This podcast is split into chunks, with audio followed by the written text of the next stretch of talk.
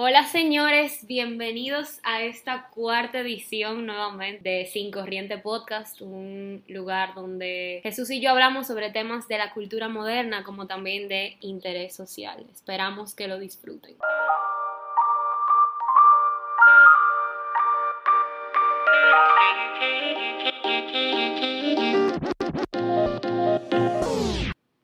Llevamos mucho tiempo sin, sin, Sin grabar. sin grabar y la verdad que estoy muy emocionada.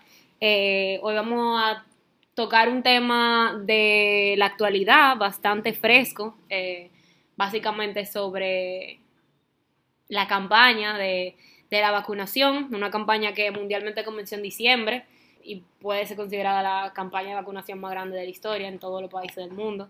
Y ya se han vacunado más de 2 mil millones de, de personas contra el COVID, de algo que se predice que seguirá hasta el 2023. Y yo que creía que, ¿Quién, quién predijo eso?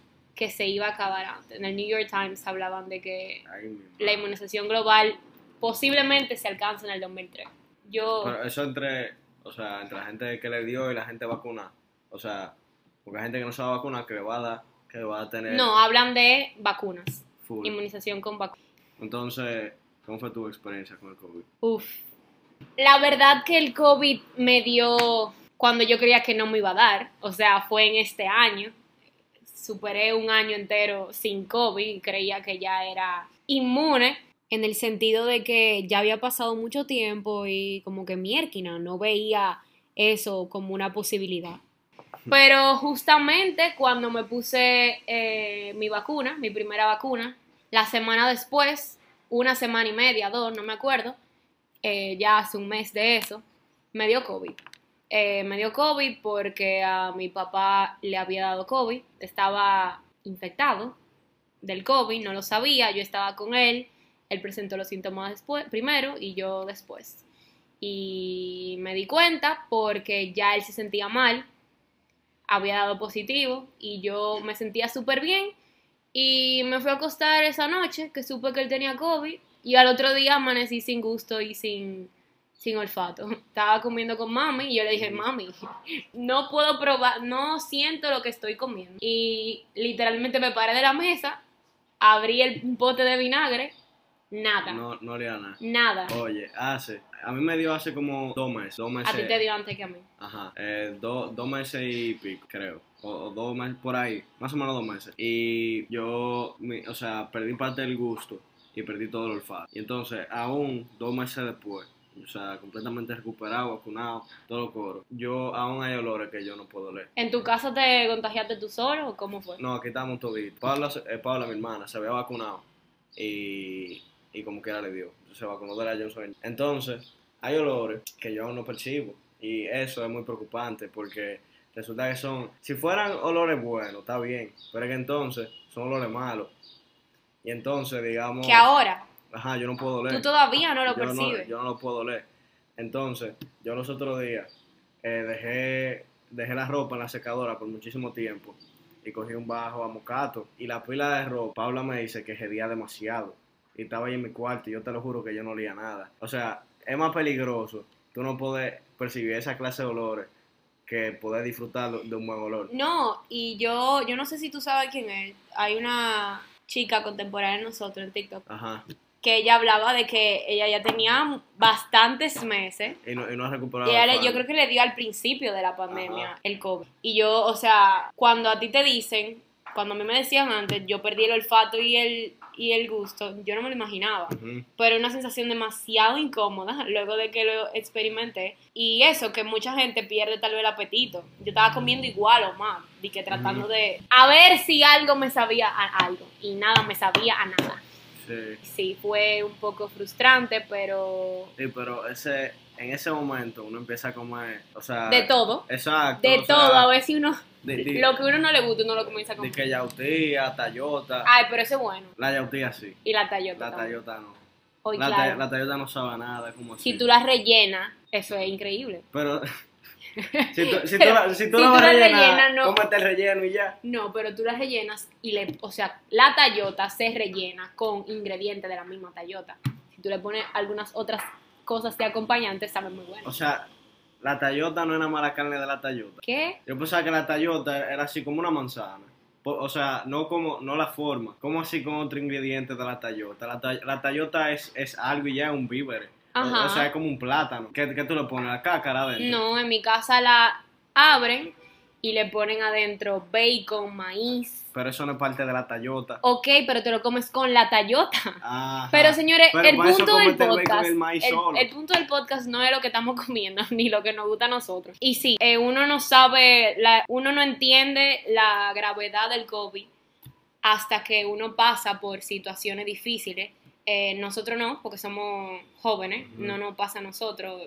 Gracias a Dios no tenemos tanto ese peligro, o ¿cómo se dice? El riesgo. el riesgo, no tenemos, no corres, no corremos tanto riesgo como otras personas, pero cuando personas allegadas a ti se ven gravemente Afectadas. afectadas por el COVID, bueno, tú entiendes que que es algo serio, que hay que cuidarse y hay que cuidar a los demás. Sí. Sí, mi papá tuvo bastante mal por el COVID y fueron momentos muy, muy tensos en la familia, pero que gracias a Dios todo pasó, pero puedes ver, como uno puede ver la intensidad del COVID, porque a este punto ya él lleva un mes que fue dado de alta de la clínica y sus pulmones todavía siguen Ajá. bastante mal. Pero para eso están las vacunas.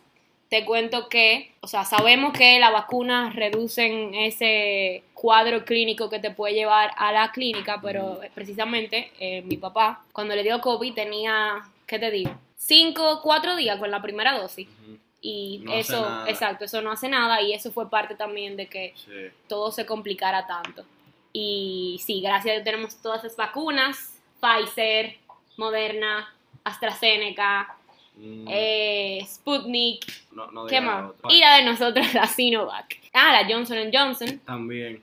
Ah, están haciendo una Johnson Johnson de, de dos dosis ahora. Sí, que eso, te, antes de, de pasar más dentro de lo de la vacuna, yo era una de esas personas que decía, bueno, como que yo no me la quiero poner, bueno, y también mi familia decía lo mismo, no me la quiero poner hasta ver, hasta ver como el resultado en otras personas, Sí. pero eso no es verdad, desde que salió, desde que se abrió la fase de mayores de, 10 de 18, ajá, de mayores de 18, Ujú.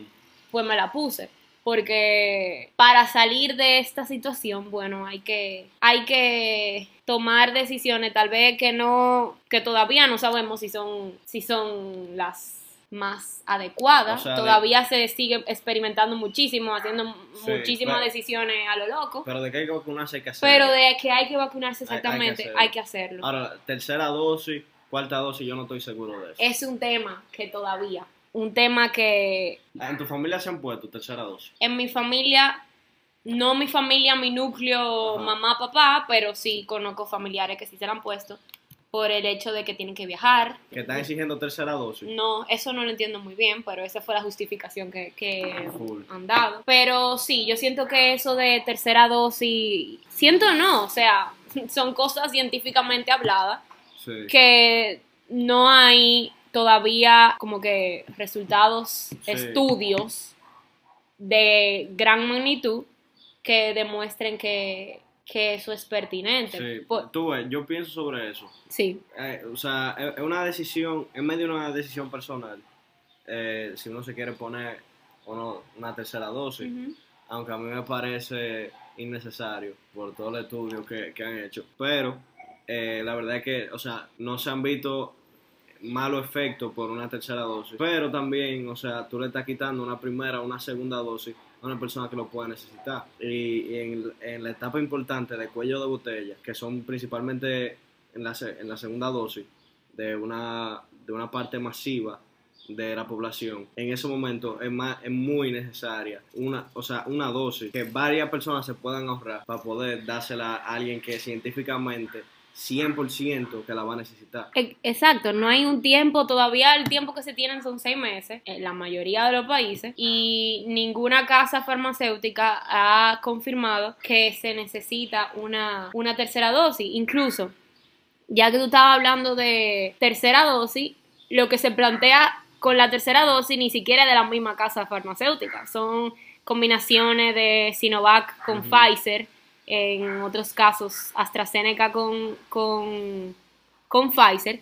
Y el único estudio que hasta ahora se ha hecho, o uno de los principales, fue el de Reino Unido, que se hizo el estudio, el ensayo llamado con Book, donde se analizó cómo diferían las respuestas inmunitarias, cómo respondía la persona de un grupo de 850 voluntarios eh, de 50 años más, o sea, el número de la cantidad de del grupo muy limitado, 850 personas, igual otra limitación de 50 años o más, o sea, ¿qué pasa con las personas que están por abajo? Y a ellos se les aplicó dos dosis de la vacuna Pfizer, o sea, el grupo, eran tres grupos de personas. Eh, grupo de dos dosis con Pfizer normal, grupo de dos dosis con AstraZeneca, que son dos tipos diferentes de vacunas. La Pfizer, una vacuna de ARN y la eh, AstraZeneca, una vacuna de vector. Y al otro grupo, una dosis de cada, de cada vacuna. Y mientras estaba investigando, vi que ahora fue en junio, en junio, mediados de junio, fueron que salieron los resultados. Y decían que todas las diferentes combinaciones que se hicieron de los tres grupos diferentes eh, arrojaban una fuerte inmunidad, ya que creaban anticuerpos suficientes cuando se administraban con cuatro semanas, un mes de diferencia. Esto puede significarse que otras posibles vacunas también puedan eh, seguir con ese, ese modelo de vacunación, pero la verdad es que se está inventando. Se está inventando y estamos inventando sin tener, porque vamos a estar claros, República Dominicana no es un laboratorio. Y si no se han hecho en otro país, es mucho más grande, con un campo mucho más profundo científicamente hablando. Hay que seguirlo a ellos. Hay que seguirlo a ellos. Literalmente, o sea, para nosotros yo creo que hay que copiar a lo más exitoso en, el, en ese campo. Estaba viendo en, un, en una mesa de, de María Cela que ella invitó a varios médicos dominicanos y decía uno que en vez de una tercera dosis, pues que comiencen a vacunar a la gente, a la gente que falta con Pfizer. O sea, están gastando tercera dosis innecesaria, que todavía no se han comprobado si son, si son necesarias aplicarla, en algo que lo pudieran utilizar para comenzar a vacunar a las personas con la vacuna que en realidad era más efectiva junto con la moderna, que era Pfizer. Sí. O sea que es algo tampoco que, no hace mucho sentido. Ojo, no, no estamos diciendo aquí que sí, o sea, estamos dando nuestra opinión, no somos médicos ni mucho menos. O sea, cualquier persona es libre de hacer lo que sienta que Pero tú sabes es lo, correcto. Pero estamos hablando en base a estudio y en base a lo que científicamente se ha demostrado. A mí me parece eh, muy importante ahora que al menos, o sea, yo, por lo que yo he percibido al menos, los grupos antivacunas están reduciendo muchísimo. Porque el asunto del chip, que literalmente, o sea, no tiene sentido. Aunque yo entiendo que hay gente que lo piense aún. O que hay gente que se vacuna y le da como quiera, o sea. Sí, porque la, algo que aclarar y está de más que decir, que la vacuna no te va a impedir que no te dé. Solamente va a prever que no te dé de una mala forma, que no te lleve al hospital, que no te o sea, ni siquiera que te, que te vaya dado, no, es un asunto de para el control de, de, la salud pública, para que no colapse el sistema. Así nadie está al borde de morirse, que eso es lo más importante. Y entiendo que todas las vacunas cubren eso, eh, el asunto de la mortalidad, o sea, en gran porcentaje. En New York Times hablaba sobre la eficacia de combinar vacunas diferentes y hablaba de que las vacunas de vector viral tenían un gran riesgo, ya que los beneficiarios, sea, la persona vacunada, podían desarrollar inmunidad al vector viral después de la primera dosis. Y cuando llegaba la segunda dosis, pues tal vez, o sea, se creía con otro estudio que ya se habían hecho con el VIH, con el ébola, con creo que la influenza también, que luego cuando se venía a aplicar lo que era la segunda dosis, eh, su sistema inmunitario podían como destruir con rapidez el vector viral que antes se había aplicado con la primera. y, y, fue algo que se descubrió que no pasó con la combinación de la Pfizer y la AstraZeneca, pero son cosas que sí pueden pasar con combinaciones de vacunas que no se han hecho estudios. Pero también se planteaba en ese, en ese mismo artículo del New York Times que decía que el hecho de que se combinaran vacunas podía como duplicar, triplicar las reacciones adversos, lo que te da cuando... Lo que le da, exacto, los efectos secundarios que, da much- que le da a muchas personas, que a, mí no me dio, a ti te dio. Eh, sí, ¿Qué te dio? o sea, yo, además del dolor en, en el sitio de la vacuna, que entiendo que no tiene nada que ver con que sea de COVID, pero Ajá. yo estaba tumbado. La, la dos dosis, Sueño, ¿verdad? no, o sea, fí- físicamente, o sea, tenía el cuerpo cortado, me sentía débil. Y más nada. Sí, en verdad, fue eso. Ni fiebre me dio, bueno, tenía un poco de escalofrío. Tú te vacunaste Sinovac, ¿verdad? No, Pfizer la dos. Pfizer. Y, en la dos dosis, que, o sea, por lo que he escuchado es bastante raro, que te, o sea, me dio el mismo efecto en la dos, igual de malo. Solamente que en la, prim- en la, en la primera dosis yo me vacuné y yo me fui a jugar fútbol. Entonces yo tenía el cansancio del fútbol y el de, y el de la vacuna. ¿Y la segunda no te dio peor? Yo he escuchado muchas personas que la segunda dosis le ha, dado bastante duro, la Pfizer. No, No. o sea, me, me dio, yo entiendo que la intensidad fue casi igual. La única diferencia es que yo no hice ejercicio. ¿Y en tu familia cómo fueron vacunados? Tú con Pfizer, tu hermana con Eh, Johnson Johnson, Ajá, ¿verdad? Ella se vacunó en Miami, en, en Fort Lauderdale, con Johnson Johnson, Y tú te había dicho que se había vacunado con Johnson Johnson y después de cuánto tiempo le dio? como tres o cuatro meses después. ¿Y cómo le dio? Leve, Eh, sí. Súper Eh, leve. eh, ella fue, o sea, Aunque mejor. sí, ella lo único que, que perdió fue el gusto. Después ella, ella estaba bien. ¿Y cuando tu mamá le dio? Ella, ella estaba mal también. Pero estaba vacunada. sí, ¿Con qué? pero, o sea, no me acuerdo, no, no sé qué vacuna se puso, pero ella se había puesto la segunda dosis, pero eh, no tenía, no, o sea, se la había puesto hacía como nada, tres o cuatro días, y ahí no, no hace nada de efecto. Ok.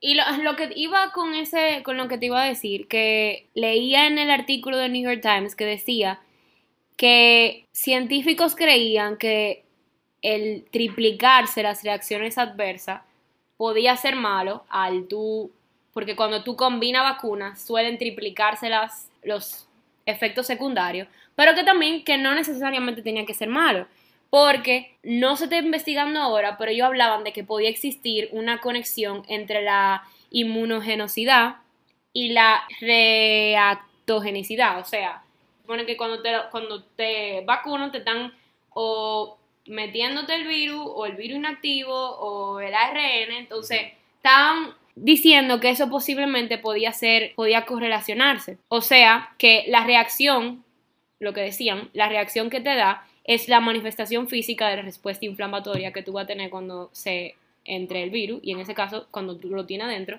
los efectos secundarios pueden ser la forma en la que tu, tu cuerpo está combatiendo el coronavirus. O sea que eso se... Lo que básicamente, en palabras llanas, que ellos dicen, no se está investigando, no es algo, com- no es algo comprobado científicamente, pero qué tan malo te den los efectos secundarios de la vacuna puede ser algo bueno luego si te da el, Sí, el coronavirus. virus.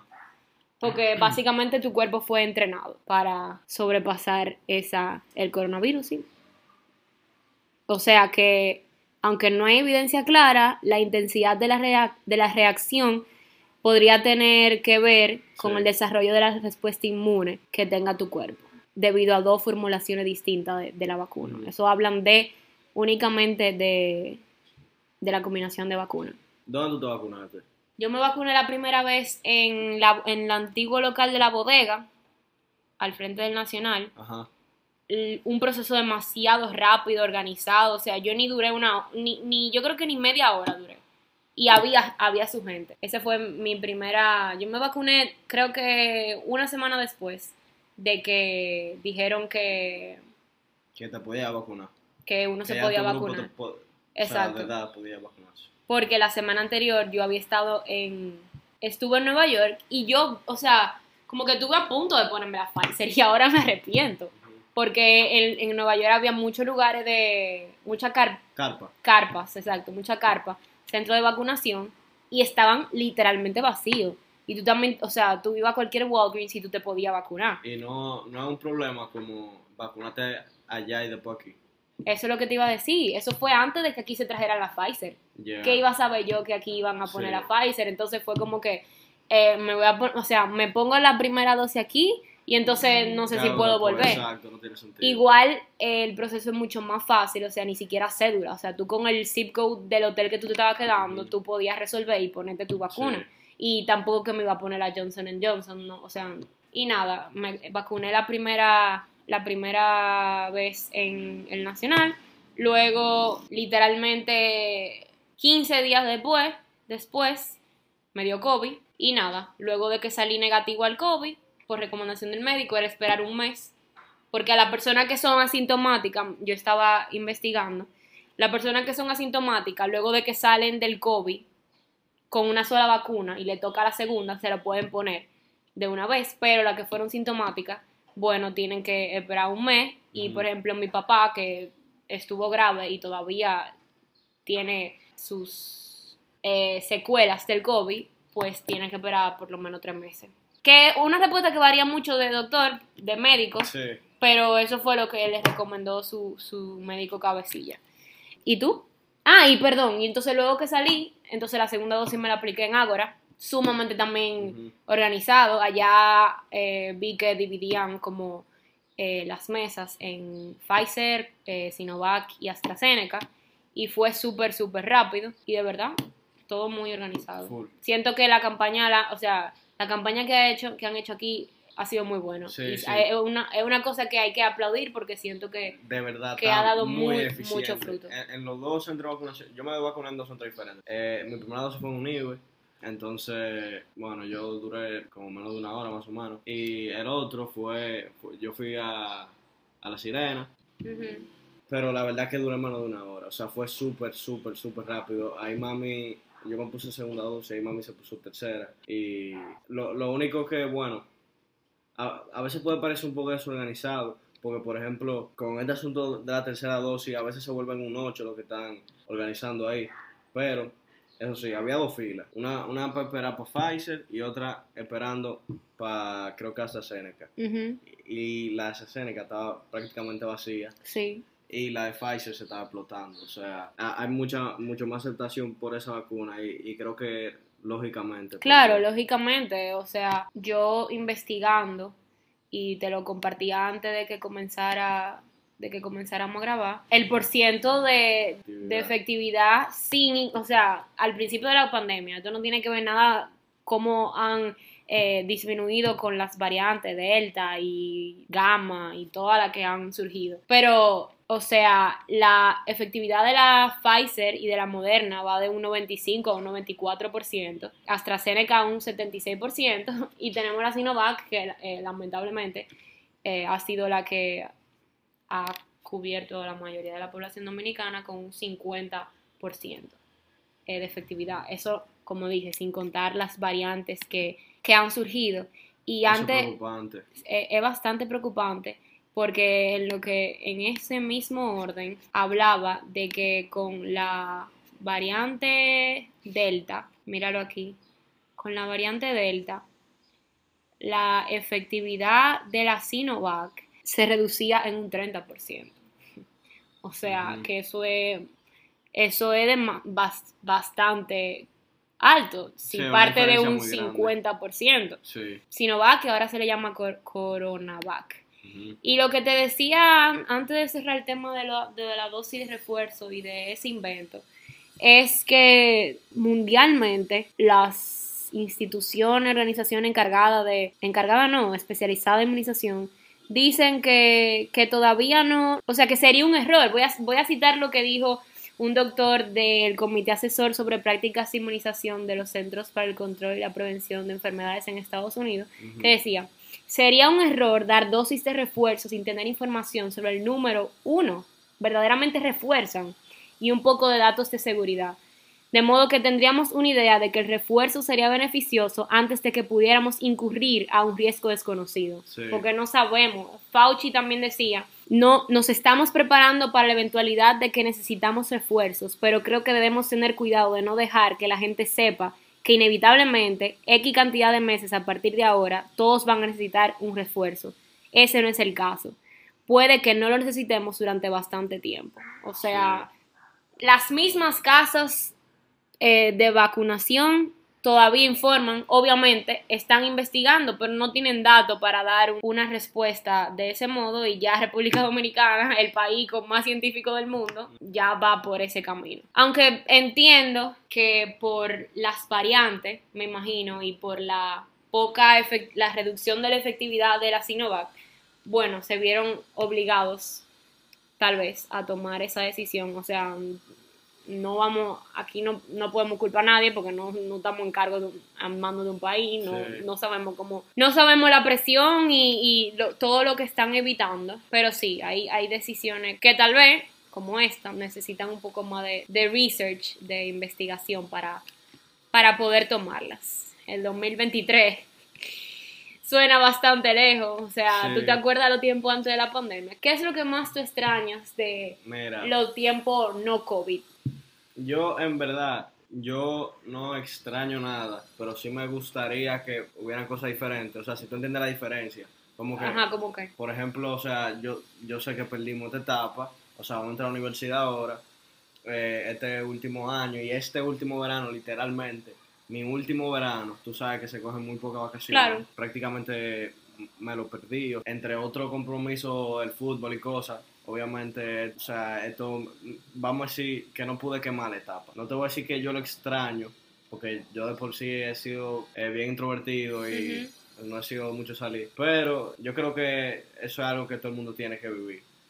Eh, o sea, ese, ese último año. Entonces, no, no, extra, no extraño nada de antes. A mí la verdad que la pandemia me dio un poco de tranquilidad, como el hecho de, de a, un, determinado horario como que estás trancado en tu casa, ¿no? O sea, me dio, me dio tranquilidad. Obviamente como tú, tal vez la melancolía de que no viví momentos que quería vivir, o sea, como que vi vivir por mucho tiempo y que cuando llegó, bueno, no pude por el COVID, pero sí, indudablemente muchísimo aprendizaje, que todavía, muchas cosas han salido buenas de aquí, pero como que Mierquina, cuando uno entró a la pandemia, uno dijo, ah, en tres meses todo vuelve. Ya va un año y ahora se proyecta que hasta el 2023 no se va a alcanzar una, una inmunización global. También es verdad que 2023 para inmunización global, o sea, lo que dicen prácticamente la erradicación o sea, entonces no, no, es que, no es que vamos a durar así hasta 2023. No, claro que no. Y además, el ser humano y otra cosa que aprende, o sea, wow, nosotros sí nos adaptamos. Qué bien nos adaptamos a, lo que a lo que está pasando. O sea, ¿quién diría que íbamos a estar con mascarilla todo el tiempo, tan incómodas que son? Pero es la realidad, o sea, como que full, yo me acuerdo de mi realidad antes del COVID, pero como que no le extraño. Exacto, somos pilas de plástico. O sea, bien. ¿A qué te refieres? O sea, maleable, digo. Exacto. Y nada, la verdad que, como te decía, la pandemia nos ha ayudado, por lo menos a mí, y siento que muchas personas, también creo que a ti, te ha hecho aprender bastante. Tal vez muchas cosas no pasaron de las que queríamos, pero los planes se modifican y, y se vive con eso. Y, y se vive con eso. Y nada, esperando que, que pronto tú que me estás escuchando estés vacunado, decidas vacunarte. Es la única forma que tenemos de poder volver más rápido a nuestra extrañada normalidad, entre comillas. Y anima a los tuyos, a tus amigos, a tu familia, tus amigos virtuales, a quien sea que tú tengas que no se haya vacunado, que se vacunen y cuídate porque aunque estés vacunado te tienes que cuidar y cuidar a los tuyos. Esto ha sido todo y nos vemos en una próxima edición. Los extrañamos y vamos a volver pronto. Adiós. Di adiós. Se me cuidan. ¡Vacúnate!